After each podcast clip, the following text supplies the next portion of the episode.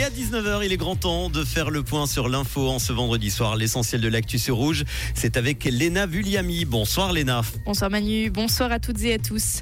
Les débats politiques restent interdits dans les écoles vaudoises. Le recours est jugé irrecevable par la Cour constitutionnelle vaudoise. La directive du ministre de l'Enseignement Frédéric Bourlot est donc toujours en vigueur. Aucun débat politique ne pourra être tenu jusqu'au 22 octobre, jour des élections fédérales. La troisième correction du Rhône dans le Chablais vaudois est lancée.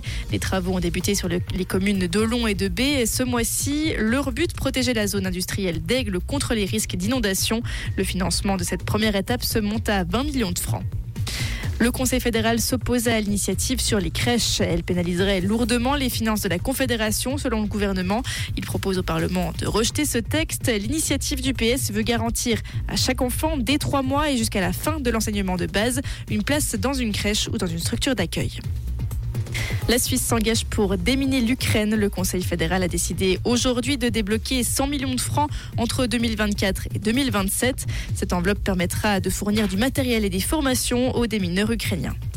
Les accusations d'abus sexuels continuent d'ébranler l'église catholique en Suisse. À la suite d'un signalement en justice, Bernard Sonnet, le vicaire général du diocèse de Lausanne, Genève et Fribourg, a décidé de se mettre en retrait de sa fonction. La Suisse a connu de loin son mois de septembre le plus chaud depuis le début des mesures en 1864 selon Météo Suisse.